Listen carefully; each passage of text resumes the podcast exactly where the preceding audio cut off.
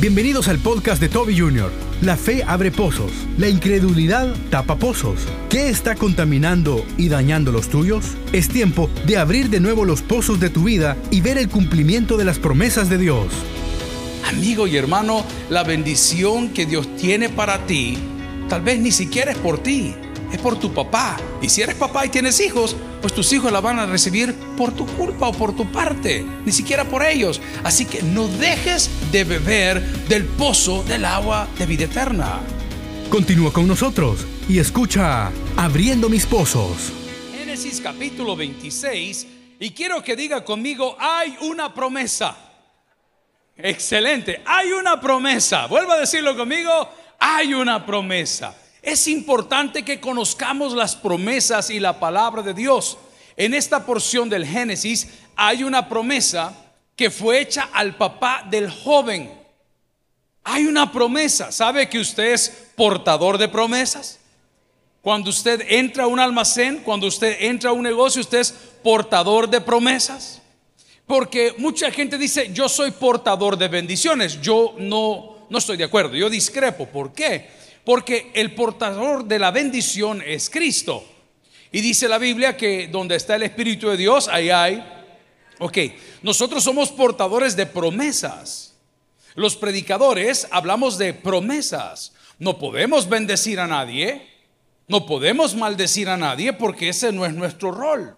En esta porción de la palabra vamos a notar algunas cosas que tal vez lo haremos en casa por lo amplio.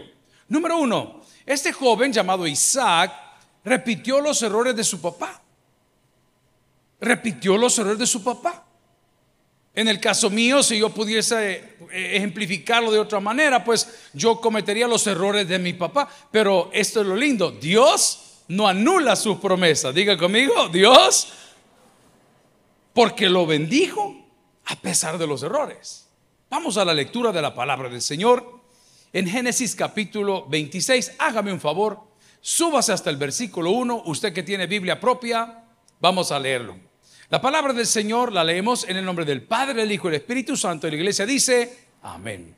Después hubo hambre en la tierra, además de la primera hambre que hubo en los días de Abraham. Y se fue Isaac Abimelech, rey de los filisteos, en Gerar. Y se le apareció Jehová y le dijo, no desciendas a Egipto habita en la tierra que yo te diré. Oremos al Señor. Padre, ábranos al corazón. Queremos abrir nuestros pozos una vez más. Queremos recordar, Señor, que somos portadores de bendición y que, aunque no parezca, hoy que volvamos a casa, aquellos que nos acompañen serán bendecidos. Bendecidos por lo que vamos a compartir, bendecidos por lo que vamos a hablar, bendecidos por lo que vamos a hacer, porque vamos a reflejar tu gloria en todo y en todos. Ábranos al corazón y perdona nuestras faltas. En Cristo Jesús, en la iglesia dice, amén. Pueden sentarse amigos y hermanos. Aquí sale otro sermón, ¿verdad? Aquí sale otra prédica llamada Portador de Promesas. Muchas gracias Mario Suset por estar con nosotros y ya sabía yo. bueno amigos y hermanos, digan conmigo portadores de promesas. La primera promesa que Dios le hace a este hombre, Abraham, por haberle obedecido es, serás grande, vas a ser de bendición, bendeciré a los que te bendijeren y a los que te maldijeren, maldeciré, atención, y en ti serán benditas cuántas? Todas las familias. La bendición que usted lleva adentro es una bendición universal. Usted llega el día de hoy a Corea, llega hoy a Taiwán, llega hoy a Haití o llega hoy a Estados Unidos y la bendición que usted lleva dentro es para todos, porque usted lleva dentro la presencia del Espíritu de Dios. Si alguien lo sabe, dígame un fuerte amén. Esta es bendición. Cuando usted entra al restaurante colombiano, mexicano, o cuando come tacos parados en la calle, o cuando va a un lugar, usted es un portador de bendición. Porque lo que llevamos dentro es la presencia de Dios, es una garantía de Dios y es una bendición de parte de Dios. En este caso, este joven del cual les quiero hablar el día de hoy, porque la lectura o el sermón comenzaba a partir del versículo 17, quiero narrarle que a consecuencia de la bendición de Dios, la gente le tenía envidia. Lo digo de otra forma, a consecuencia de la bendición de Dios, escuche usted que es portador de bendición, la gente no le va a aplaudir, la gente le tendrá envidia. Diga conmigo, la gente me tendrá envidia. ¿Cómo puedo saber yo si la gente me tiene envidia? Están observando en primer lugar todo lo que hago. ¿Se acuerda que el corito que cantábamos? Todo lo que tengo es tuyo, mamacita. ¿Se acuerda? La gente está viendo todo lo que hacemos.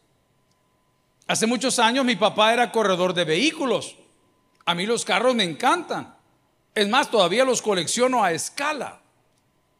Mis hijos de igual manera les gustan los autos, les gustan los carros. Y siempre hemos tenido esa afición.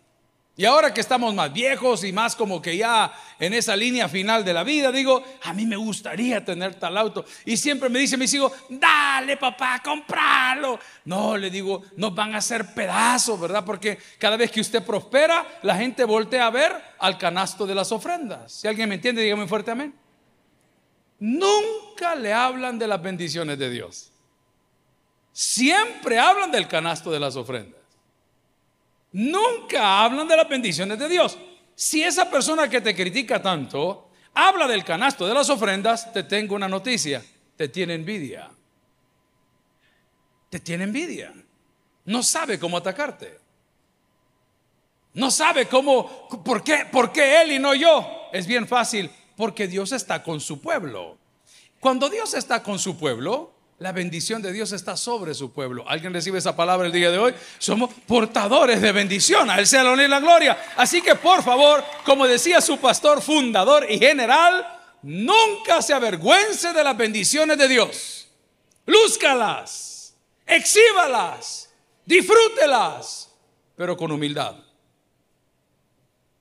Pero con humildad. No digo, mira, quiero que vengas a mi casa. Es la suya, yo sé que la debe a Credomatic, porque la prima la dio con tarjeta. y el resto se le debe a la licenciada Michelle Sol del Fondo Social para la Vivienda, yo lo sé. Pero no diga, quiero llevarte a mi casa. No, es la casa que Dios nos dio. Quiero presentarte a mis hijos. No son tuyos. Ay, perdón, amiga, date cuenta. igualito al barbero, igualito el bicho. Estos son los hijos que Dios me dio. No, estos son los hijos que Dios me ha prestado. Cuando usted tiene la bendición de Dios, no tiene por qué hablar de ella porque la bendición de Dios se nota en todo lugar donde usted llega. Ahora viene la pregunta, ¿y qué tiene que ver con el tema de abriendo mis pozos?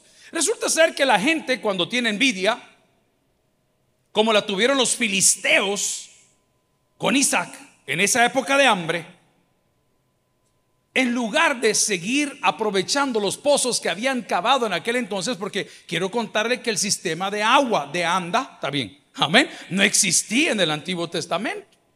Los cazafugas no existían. El call center no existía. Y el ingeniero alemán no estaba en los planes de Dios, ¿saben? No, no existía.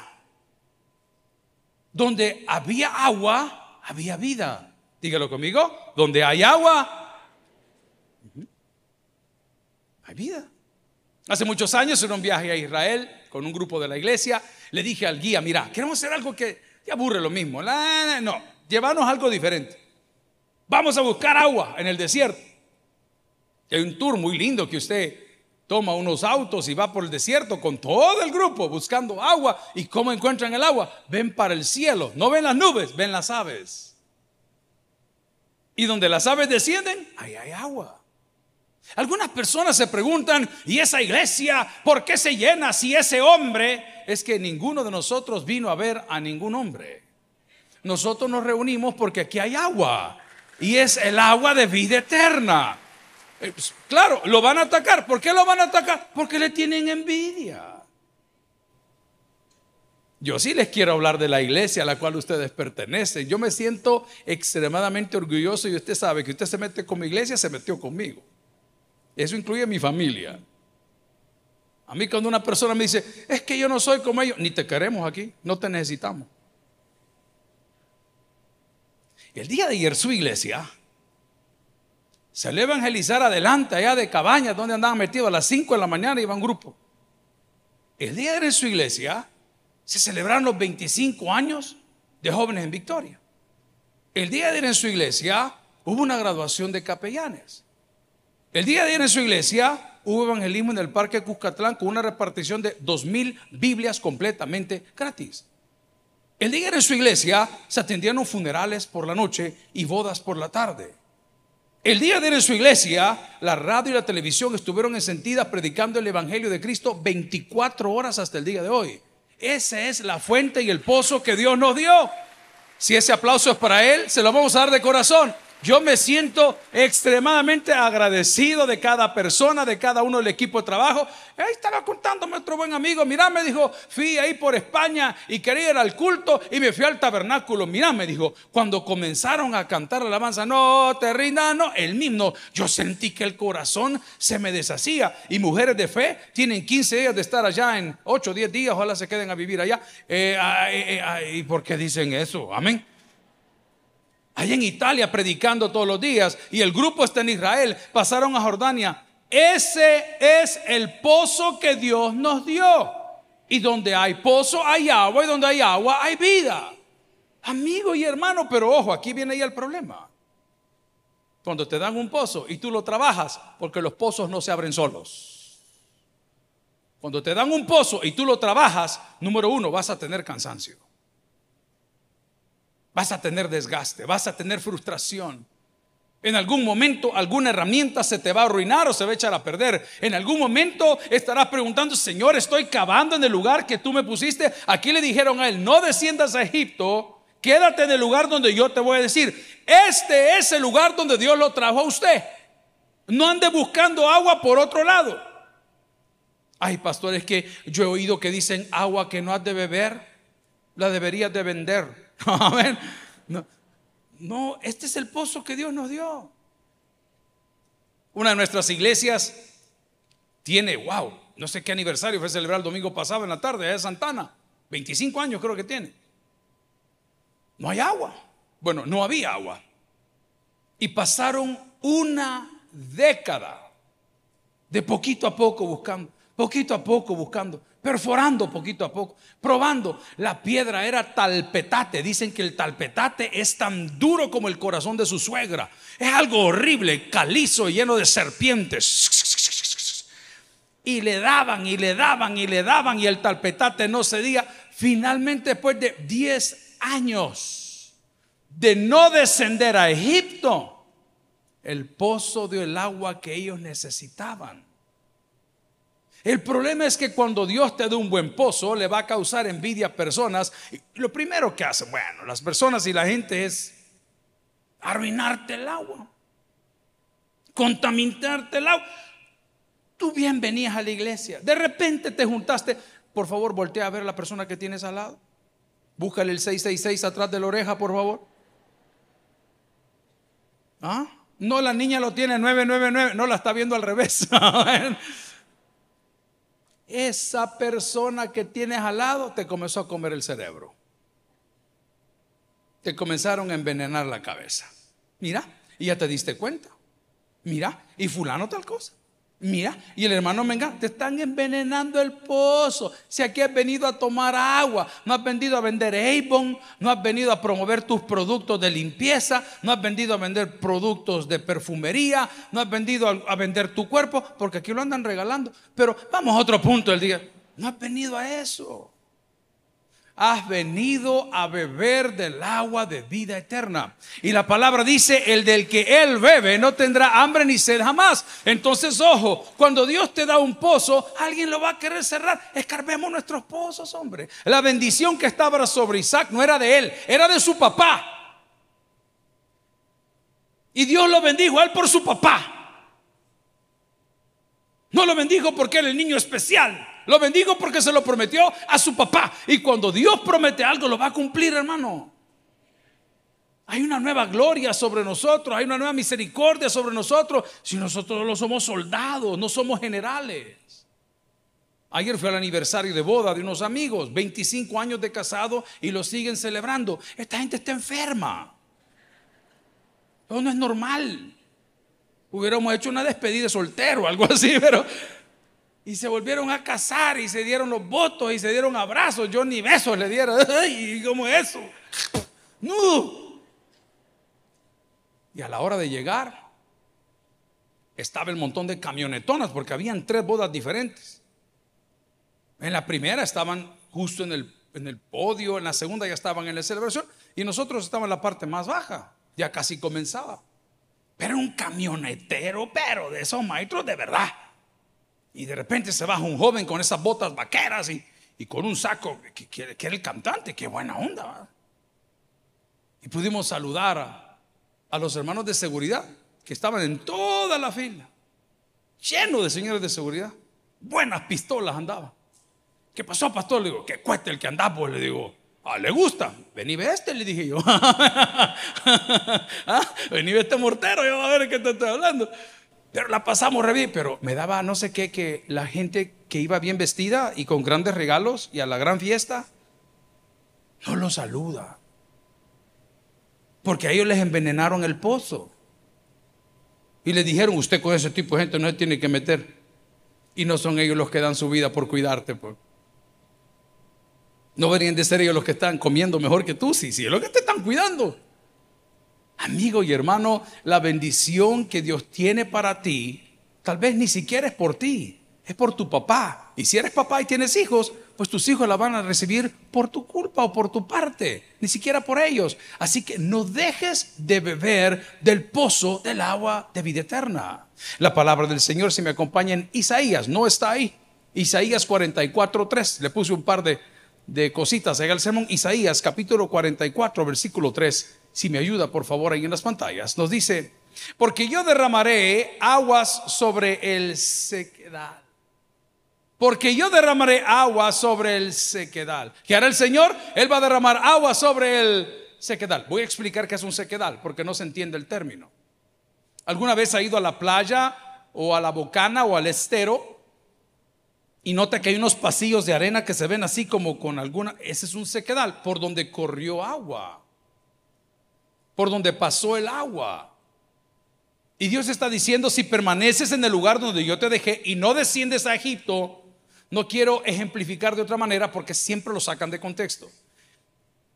No tiene que humillarse para que la bendición de Dios llegue, vaya. No tiene que vender su cuerpo por precio para que la bendición llegue. No tiene que hacer nada ilícito para que la bendición llegue. No tiene que andar vendiendo las cosas que no necesita para que la bendición llegue. Todo lo que tiene que hacer es escarbar el pozo de la promesa de Dios para que vuelva a fluir el agua. pastor general siempre me regañaba, me decía, no vendas tus cosas, hombre. No vendas tus cosas. Yo quería prosperar, yo quería comprar mi primer apartamento, yo quería comprar un vehículo. Y, si él me daba algo, por cierto, yo recuerdo el, regret, el, remordimiento más grande que yo tengo. Recuerdo hace muchos años, estábamos en la venta de relojes y perfumería y oro. La empresa se llamaba Tarsis.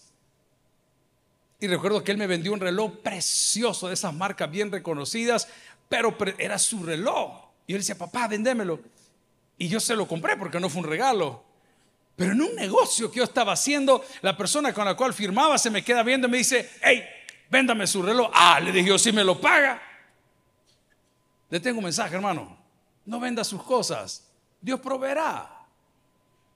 No va a empeñar la plancha. Dios proveerá. Si ese aplauso es para el deseo de corazón. Ay, pastor, voy a dejar allá el carro donde el otro es autista y le voy a prestar en el banco tal cosa y voy a poner mi casa. Hermano, tenga paciencia. Dios proveerá.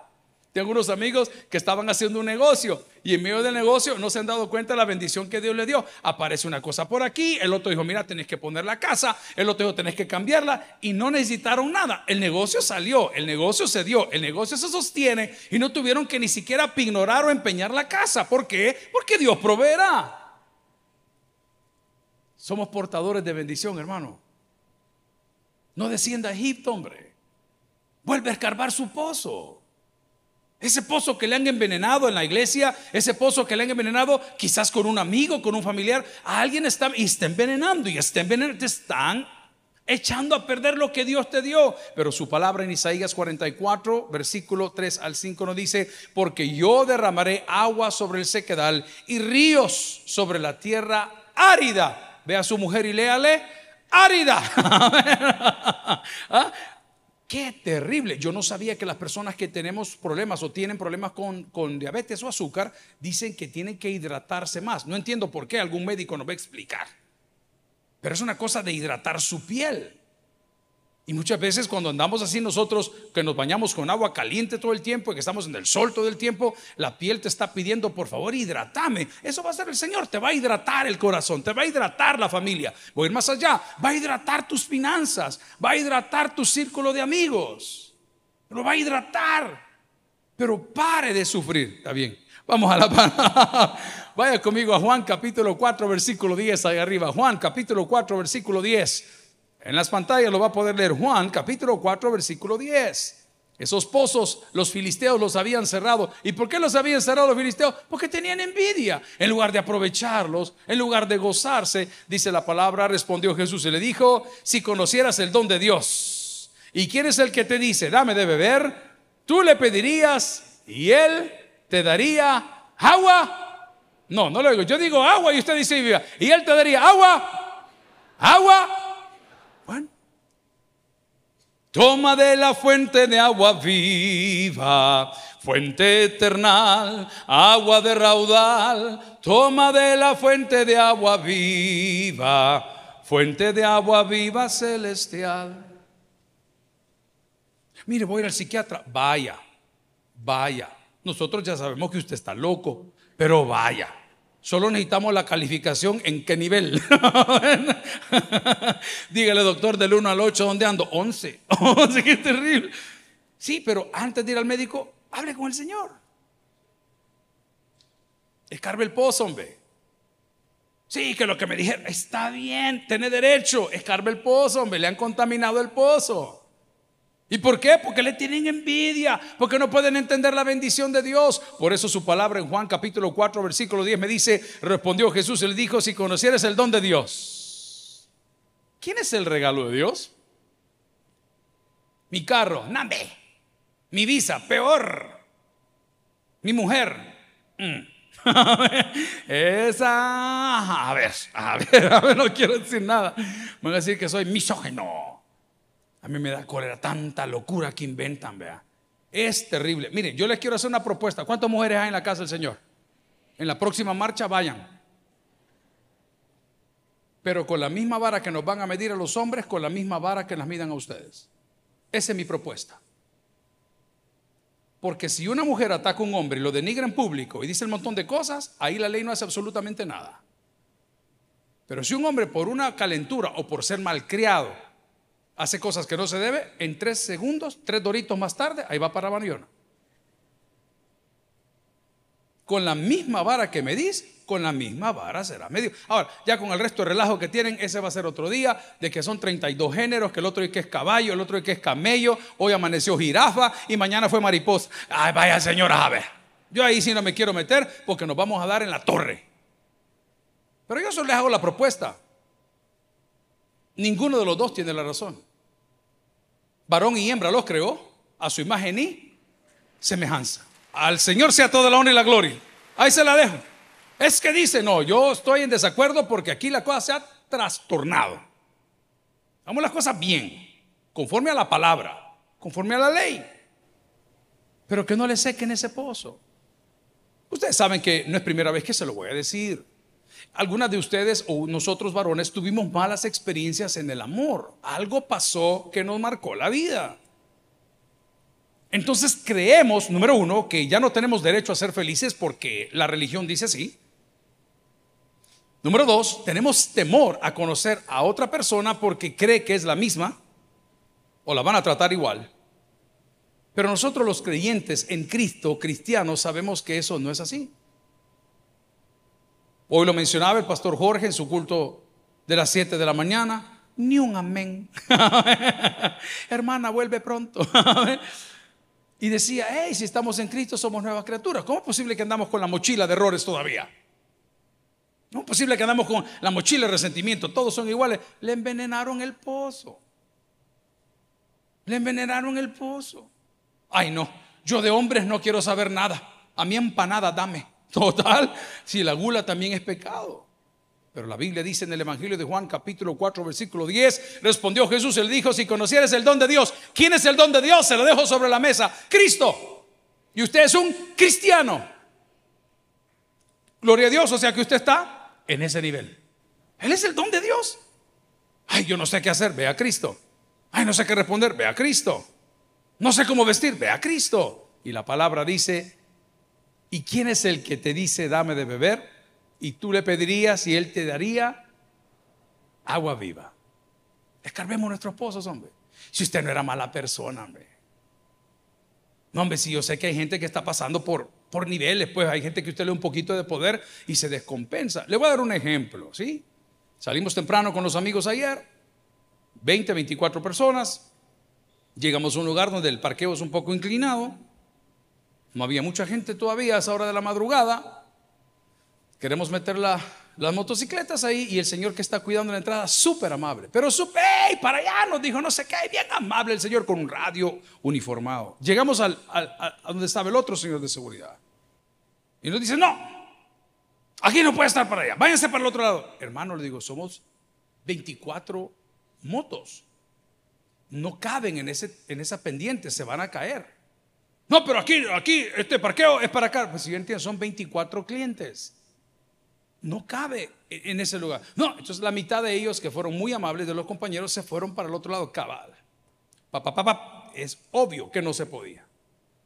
De repente entró el espíritu de la soberbia. Y sacamos todos los tacos y todas las cosas de la pasada manera de vivir. Y digo, ¿Usted quiere que nos movamos? Muévala usted. Hasta ahí y comenzó. Pacheco, Pacheco, tenemos un pastor rebelde en el parqueo. Dice que quiere parquear donde él quiere. Que se lo lleve el régimen. y tan pronto entramos al restaurante a comer, ya nos recibe el gerente bien enojado, pero enojado. Y le decimos, hey, este, ¿cuántos son? Dijo. Uno dijo, 24. Pero en todo ese quehacer de ir y venir, que no se podían parquear, quedamos solo 17, porque era incómodo. Entonces alguien dijo, hey, 24 desayunos, el mismo pedimos todos, siempre, de él, el mismo, a todos. Y de repente dice, hey, no, dijo, se fueron varios, solo queda, mire cómo le gusta el chambre. Vamos a pasar a otro punto. Y llega el gerente y me dice, eh, bueno, entonces son 24, son 17 somos 17. Pero yo preparé 24. Si solo hemos hablado minuto y medio, como ve, es que el sistema, la soberbia. ¿Cuántos somos soberbios aquí? ¿Hermanos de la primera fila? Nadie. Mira, le dije yo, si querés traer los 24, nosotros nos vamos a comer 17. Tú ponelos, no te preocupes. Sí, me dijo, pero si los voy a traer, los van a tener que pagar una grada más arriba. Me acordé a mi papá. Y le dije, fíjate que aquí el dinero no es el problema, le dije. El problema es tu actitud. Y de repente me dice uno de los amigos que estaba sentado ahí, pastor, ¿cómo se llama el señor? Fulano, ahorita. Mira al dueño del restaurante. Aquí estamos en tu restaurante. Le digo, este que esto aquí no están dando guerra. Hermano, se acabó el pleito. Ahora, que lo que nos comimos venía escupido, vaya usted a saber. Vamos a no se pelee con la cocinera. A mí cuando me llevó, este es el suyo, no, pasáselo a aquel. Decía, pasáselo a aquel. ¿Quién te envenenó el pozo si no es mala persona? Hombre? Si ladras como boxer, pero no boxer. Hochitsu. Sí, Tú no eras así. Yo tengo 54 años y voy a reconocerlo. Soy un amargado. Jorge, no digas amén. No digas amén. La otra no la conozco, es que le cante un gallo, pero a este de aquí sí. Amén. Dije la maestra como que mi mujer, pero voy al punto. Brinco tierra, pero voy al punto. Yo soy amargado. ¿Y por qué me amargo, pues? ¿Y por qué me amargo, pues? Y no puedo cambiar las cosas. Que fulano no viene? ¿Y por qué no lo despedimos, pues? Démosle su tiempo y que se vaya. ¿Y cuál es el problema? ¿Me entiende? Pero nos amargamos. ¿Por qué? ¿Quién nos arruinó el, quién nos arruinó el pozo de agua viva? ¿Quién nos dijo esas cosas tan feas que hoy estamos reaccionando? Hermano, déjelo ir. Los filisteos te tienen envidia. Hay una promesa sobre tu vida, se llama Espíritu Santo. Y la Biblia dice, y recibiréis poder cuando haya venido sobre vosotros el Espíritu Santo. ¿Cuántos han recibido a Cristo en su corazón? Ahí tiene su promesa. Por favor, no, ensucie el agua.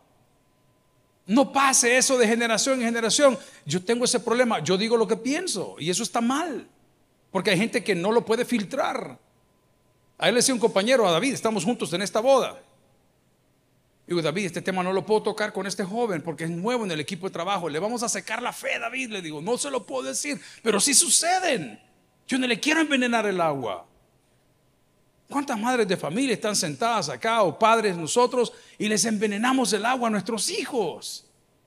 Que tu nana, que tu nana, que tu tata, que tu tata, que tu Le envenenamos el agua. ¿Y por qué? Porque no tenemos la razón. Hermano, deje de envenenar gente. Dios te dice que Él tiene esa agua que corre. Agua que salta para vida eterna. La palabra del Señor, si me acompañan en Juan 4:14, unos versículos más abajito de ese, por favor. Evangelio de Juan, si alguien está aprendiendo algo, dígame fuerte, amén. Y dice la palabra, más el que bebiere del agua, ojo, estoy haciendo, estoy dejando por sentado que los pozos que los filisteos habían cerrado, usted los comenzó a trabajar de nuevo, lo estoy dejando por sentado. Una vez usted lo comienza a trabajar, el agua va a comenzar a fluir. Habiendo dicho eso, lea conmigo Juan 14, perdón, 4:14. Mas el que bebiere del agua que yo le daré, ese es Cristo, no tendrá sed jamás, sino que el agua que yo le daré será en él, aquí me encanta, una fuente de agua que salte para vida eterna. Bien, os voy a comparar los dos chambres que le quiero contar. El del lugar donde fuimos a comer y el lugar donde nos reunimos. En el lugar donde nos reunimos a las 6 y 30 de la mañana no está abierto a esa hora. Ellos nos hacen el favor de abrir 15 minutos antes y nos sentamos a tomar café porque gente viene de Ufa, de Usulután, de Cojutepec, y nos juntamos todos. Pues en ese lugar siempre que amanecemos, las mesas se dejan limpias, las tazas, los platos y la basura se recoge si movimos sillas de cualquier lugar, las dejamos tal y como estaban. Y siempre se le deja su buena propina a los señores que atienden. Siempre. ¿Saben cuál es la diferencia? Que la gente de esa empresa está bien capacitada. Y de que usted entra, lo reciben con un buenos días. ¡Hey, qué bueno! ¿Y cuántos vinieron ahora? Pero como llega el amargado, ¿qué te importa? Dame el café, apúrate, está caliente, está tarde. ¿Quién te envenenó el agua? ¿Y él qué culpa tiene de la mujer que duerme a mi lado? A ver, gran tepelcúa. A ver, ¿y, qué hacemos pues? Ahí dice la palabra del Señor que el beneficio más grande de escarbar nuestros pozos, escuche bien, es que el agua que genera Cristo no solo es agua para vida eterna, sino que es agua que puede bendecir a otros. Es difícil, yo lo sé. Va en el tráfico, yo lo sé. Están haciendo fila las yo lo sé. El jefe ya te tiene cansado, yo lo sé. Pero por favor, que no envenenen el agua de tu pozo. El evangelio de Juan me dice: Más el que bebiere no es para todos, es para el que quiere. Es para el que está dispuesto a pagar el precio. Más el que bebiere del agua que yo le daré no tendrá sed jamás. A mí si me dice: Mire, pastor, esta pastillita es para la amargura. ¿Cuántos la necesitan? Gracias, hermano. ¿La primera fila? ¿No? ¿Nadie? Estos de New Jersey creen que nada va. ya no, hermano, no sea mal. Jorge lo dijo. Yo lo oí a las 7 de la mañana. No, dijo, ya tengo 51 años. ¿Cuántos tenemos? no, tampoco. Ya estás amargado, calmate. No, dijo yo a esta altura de la vida, le dije al Señor, Señor, ¿y para qué me voy a amargar? Voy a caminar contigo. Bye. Pare de sufrir. Pero si bebe del agua de Cristo, algo va a pasar aquí. No sé cuántos han tomado limonada alguna vez. Limonada con menta. Tequila con limón. Tampoco. ¿Ah? It's refreshing. Qué rico. Mira, para esta parte de aquí Deberías de tomar agua de perejil. No, señora, solo deje de hartarse. No preocupe, que el perejil no le va a hacer nada. Lo que va a pasar es que le va a caer los dientes así bien. Se va a ver tropical. Mira, deberías de tomar limón en ayunas, si no es ceviche la vieja. Dele tranquilo. Ahí está mi hijo el otro día, ya no aguanto el estómago, aquí no sé qué. ¿Y qué es lo que pasa? Pues no, es que mira, la dieta que tengo ahorita, estoy en la mañana y en ayunas me tomo el vaso del hijo, te vas a hacer pedazos el estómago. No, es que eso me han dicho, que el limón quema calorías. Y que yo, ay, le digo yo, amigo y hermano, there are no shortcuts. No hay veredas. ¿Quiere bajar de peso? Vamos a tener que dejar de comer. ¿Quiere conocer más de Dios? Uh, no, no deje pantalla. Lea la Biblia, hermano. Lea la Biblia. No, no venga a llorar aquí el gran show que está haciendo. Aquí levantan las manos y allá levantan otras cosas. Esto es lo para inteligentes. El Señor nos dice el día de hoy: escarbemos nuestros pozos. Esa bendición yo la reclamo. Yo estoy consciente. Yo no soy lo que soy por lo que soy. Soy lo que soy por lo que mi papá fue. Si a mí me tiene sin cuidado y te da envidia, ¿no? Ese no es mi problema. Hubo una promesa, promesa Dios la va a cumplir. ¿Qué tengo que hacer? Trabaje su pozo, trabaje su corazón. Finalmente la palabra del Señor, vaya conmigo, podemos ponerle Juan 3.5 si quiere. Hay varios ahí lindos, podemos pasar una mañana viendo esos textos. Dice la palabra, respondió Jesús y le dijo, de cierto, de cierto, te digo que el que no naciere del agua y del espíritu no puede entrar en el reino de Dios. Mira, a mí me gusta lo de la iglesia, pero yo no voy. Como decir, tengo hambre, pero no quiero comer. Ah, va. Estamos pasando una escasez en la casa que para qué le digo. La semana pasada nos bendijeron con pipián. Mi hermanita tiene un don para cocinar. Yo no sé, le he preguntado cuál es esa receta. ¿Cuánto le gustan los pipián? Mm. los jóvenes servidores, una ola hicieron todo así.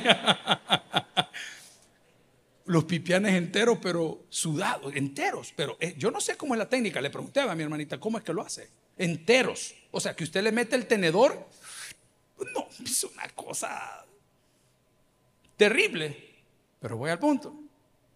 Ya se acabó.